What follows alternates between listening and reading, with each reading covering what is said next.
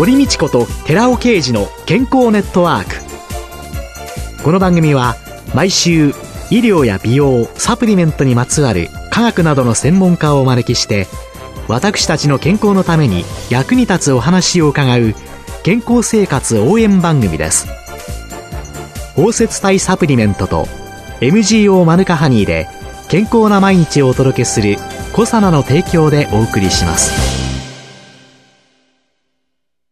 ここでコサナから番組パーソナリティで神戸大学医学部客員教授寺尾啓治社長の新刊スーパー食物繊維で不調改善。全く新しい腸活の教科書発売のお知らせです。健康増進のための腸活に欠かせない食物繊維。最新の研究によってアルファオリゴ糖が持つ食物繊維としての様々な働きが分かってきました。知っておきたい体のメカニズムを分かりやすく解説しながら、アルファオリゴ糖を用いた腸活にまつわる最新のトピックスや食事術を満載しました。寺尾刑事、小佐奈社長の新刊、スーパー食物繊維で不調改善、全く新しい腸活の教科書、発売のお知らせでした。こんにちは、堀道子です。寺尾啓二です。今月は先月に引き続き、小佐の社長で神戸大学医学部客員教授の寺尾啓二さんと共に、続サプリメント革命、パーソナル化サプリメントのすすめと題してお送りします。今回は、痛風、腎機能、肝機能障害にならないためのトッピングについて伺ってまいります。寺尾さんよろしくお願いします。よろしくお願いします。改めてパーソナル化サプリメント初めてお聞きになる方いらっしゃると思いますので、はい、パーソナル化サプリメントっていうのは今知られているものっていうのはほとんどが錠剤であるとかソフトカプセルであるとかそういったものを一緒に飲むと。そうではなくてすべてパウダーでそこに水なり牛乳なりを足して飲むようになってます。ベースはプロテインとかコラーゲンなんですけども、そのプロテインとかコラーゲンの問題点を改善した形のものをベースサプリとして作り上げているんですね。そこに個人が必要とするものというのをオンしていく。そうです。パーソナル化サプリメント、はい、そうですね。ここで言うゴールデンプレミアムベースというのは目的がそれぞれ異なったとしてもそこにベースとして配合しておきたいトッピングがあるんですよね。そこら辺をまとめたものをゴールデンプレミアムベースという形で用意しているんです。では、まずは痛風と腎機能の予防ということから最初に伺いたいと思うんですけれども。はいはい、通常、尿酸は尿から体外に排出されるものなんですけども、しかし生活習慣などの原因によって代謝異常が起こって過剰に尿酸が作られて排泄が滞ると痛風、それから尿路結石を患う原因の高尿酸血症となる人がおりまして、現在患者数としては日本では650万人、日本人の5%となっています。尿酸は体内でナトリウムと結びつき、尿酸塩として関節に沈着すると痛風が起こるわけで、痛風患者は70万人。そして尿酸塩の沈着っていうのは腎臓でも起こりまして、腎機能が低下すると痛風腎となり、慢性腎臓病 CKD と言いますけども、これを発症してしまう。患者は日本人8人に1人と言われてまして、1330万人と推定されています。CKD が重症化してしまうと、はい。まあいろんなことが問題になってなりますよね。そうですね。末期の CKD になってしまいますと、未だに治す方法っていうのは腎臓移植以外に方法がなくてですね、うん、一生一週間に2、3回、4時間以上かかる透析で血液を浄化しなければならないということで、非常に大変なことなんです。ですから、このような尿酸結晶、痛風、CKD を予防するために尿酸値っていうのを下げる必要があります。クルクミン、ルテオリン、ニュージーランド産のプロポリスの中に含まれるコーヒー酸フェネチルっていう成分が尿酸値を下げる成分です。プロポリスっていうのも、はい、例えば中国であったりだとか、はい、ブラジルであったりだとか、はい、い。ろんなところの蜂さんの恩恵を受けてるわけですけれども、ね、このニュージーランド産って、いうように言われるのはなぜなんですか、ブラジル産の中に含まれる有効成分というのはアルテピリン C。ニュージーランド産にはコーヒー酸フェネチルっていう成分が非常に有効だということが知られておりまして、これはブラジル産でも中国産でもあまり見られないんです。ニュージーランド産に特有する成分ということが言えるわけなんです。いずれもポプラから取られるって言われてるんですけども、なぜかはっきりとは分かってないんですけども、詳しく調べていくと、ブラジル産、中国産、そしてニュージーランド産では異なってまして。それでニュージーランド産。はい、そういうことなんですね。で、痛風 CKD を予防するっていうことの一番最初に来るのは、やはりプリン体の多い食事を控えるということでして、プリン体って、ね、DNA とか RNA から変化されて得られてくるものなんですけども、それがいくつかの変化を経て尿酸に変わっていくわけなんです。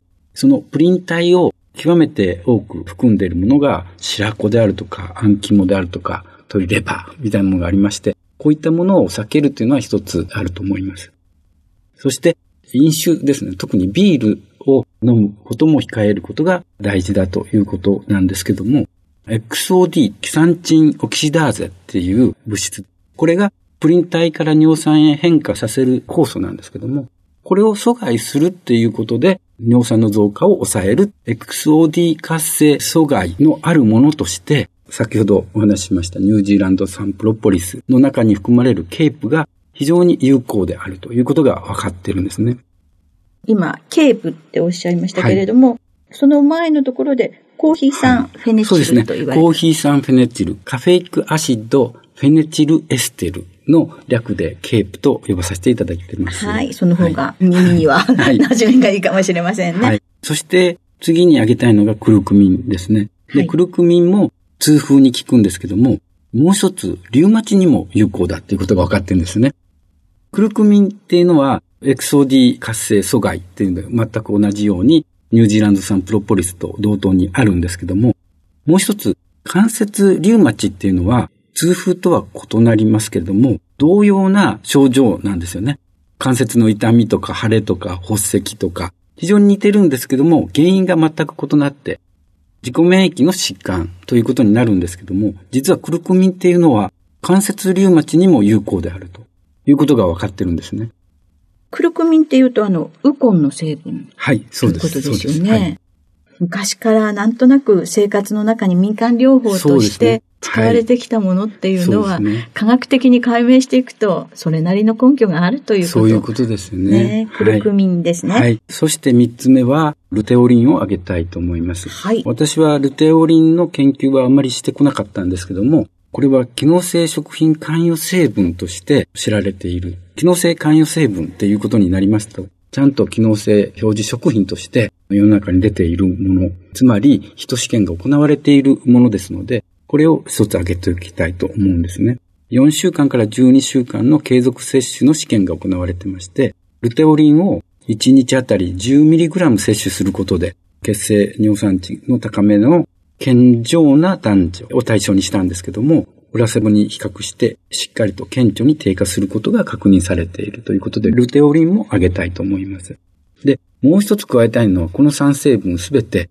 シクロデキストリン、環状オリゴ糖で包摂することによって吸収性を高めるという効果もありますので、トッピング成分としては、すべて包摂体で提供できるということを挙げておきたいと思います。これらが痛風、あるいは CKD、慢性腎疾患の予防、はい、で、腎疾患のお話をしましたけども、もう一つ、肝機能障害に対してもトッピング素材を集めておりまして、肝臓の病気というと、ウイルス性肝炎とか、お酒の飲みすぎによるアルコール性の肝障害などが一般的に考えられますけども、最近ではそれらと関係なく、アルコールを飲まなくても、非アルコール性の脂肪性肝疾患、NAFLD、NAFLD という言い方をしてたり、非アルコール性脂肪肝炎、NASH、NASH という言い方をするんですけども、こういったところが最近では注目されています。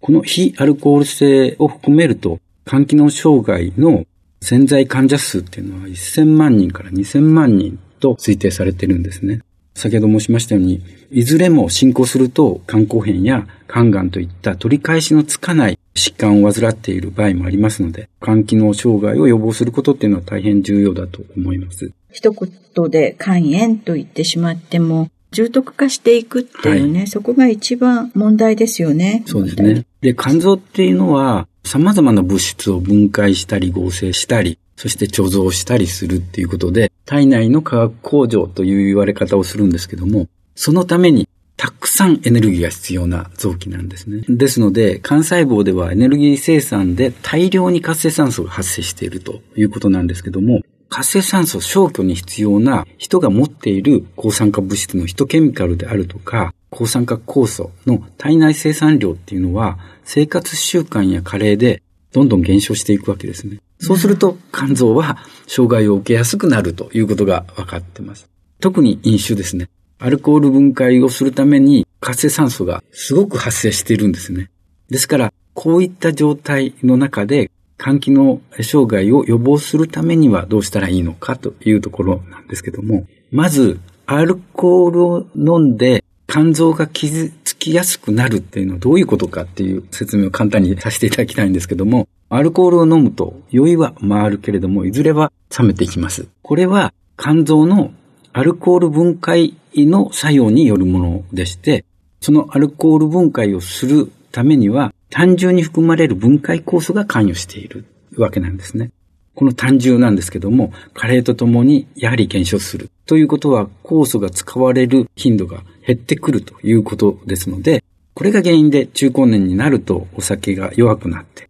アルコールを分解する過程で活性酸素が発生し、結果、肝細胞は傷つけられると。それで、アルコール分解をスムーズにさせるっていうことは、酵素を活性化する必要があるわけですね。はい、そこに働くのが、マヌカハニーとクルクミン。マヌカハニーの中には、シリング酸メチルという抗酸化物質が含まれてますし、クルクミン自体も抗酸化物質ということで、一つには活性酸素除去能があるというのが一つですけども、もう一つはマヌカハニーに含まれるフルクトースというのは他の蜂蜜に比べて多いんですね。このフルクトースっていうのは何をするかっていうと、アルコールっていうのはアルコールからアセトアルデヒドに変換されて、次に酢酸に変換されて、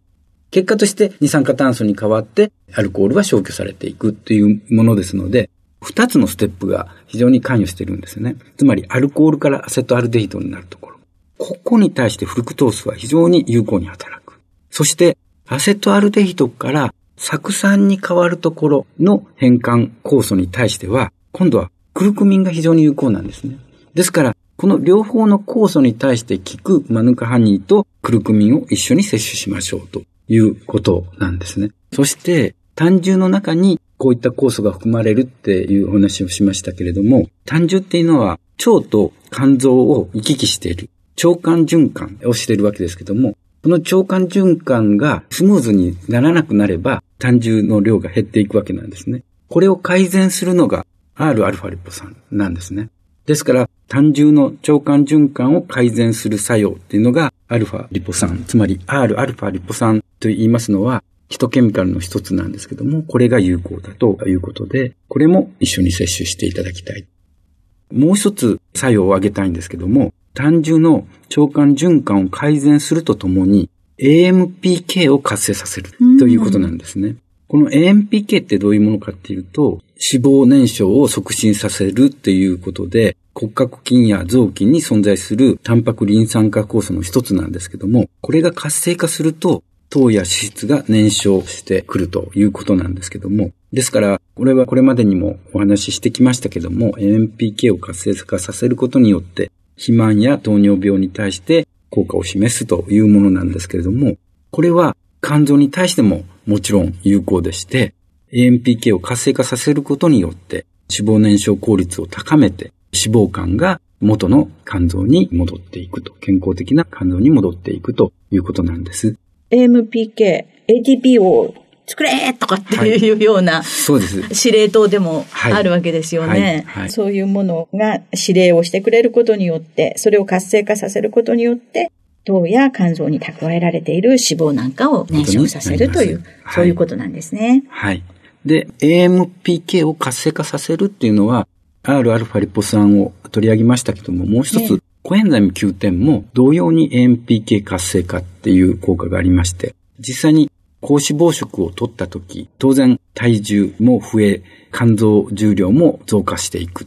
さらには皮下脂肪とか内臓脂肪も増加するっていうことが知られてますけども、そこにコエンザミ Q10 を摂取することだけで、そういった肝臓重量を減らす。つまりこれは脂肪が減ったということですし、皮下脂肪や内臓脂肪も減少するっていうのは、この脂肪燃焼効果が効いたということなんですね。その他に、はい。肝臓に対して、はい。肝機能が正常かどうかっていう評価に使われるバイオマーカーって、ALT とか AST っていう、AST というのはアスパラギン酸アミノトランスフェラーゼっていう酵素ですし、ALT っていうのはアラニンアミノトランスフェラーゼっていう酵素なんですけども、これはどちらも肝細胞に含まれてまして、AST の場合には肝細胞とか心筋とか骨格筋に含まれている酵素で、肝細胞が障害を受けると血中に流れ出してくるというもので、多いと気をつけないといけない。これ ALT も同様で肝細胞に含まれて障害を受けると肝細胞が壊れて血液中に流れ出るということで ALT とか AST を評価することによって肝機能が障害を受けてますよということになるわけなんですけども、コエンザミ Q10 を摂取することによって、実際に人で検討してまして、47歳、48歳、46歳の男性を対象に摂取していただいて、AST が高い人、ALT が高い人、それぞれが減ると。その中で高くない数値の方はそのままであるというようなことで、健全に ALT、AST を減少させて、肝機能をいい状態にしていくということが分かっているわけなんですね。そういう意味では、AST がどれだけ減ったかとか、はい、ALT が減ったかというような実験データがあるというの中で、はい、AST は心臓とか骨格筋とか、はい、いろんなところにあるので、はい、肝臓だけじゃないところに対する、そうですね。影響かもそうですね。知れないですよね。はい、でも、どこかで心臓に障害が起こってる、骨格筋に障害が起こってるかもしれない、細胞が壊れたから出てきたんだと。そうですね。それを下げますよ、ということは、肝臓はもちろんなんだけれども、どこへもいい影響がある可能性があるっていうことを。そういうことですね。はい。ありがとうございました。今週は、小佐野社長で神戸大学医学部客員教授の寺尾啓二さんとともに、続パーソナル化サプリメントの勧め、痛風、腎機能、肝機能障害にならないためのトッピングについて伺ってまいりました。寺尾さんありがとうございました。ありがとうございました。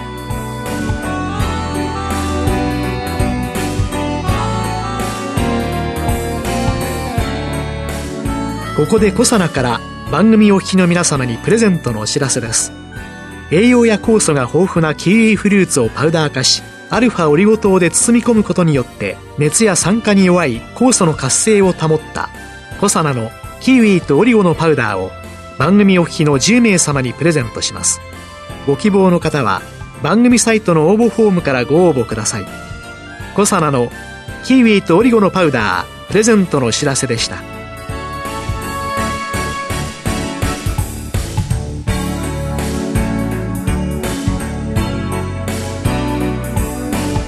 堀道子と寺尾啓二の健康ネットワークこの番組は包摂体サプリメントと MGO マヌカハニーで健康な毎日をお届けする「コサナの提供」でお送りしました。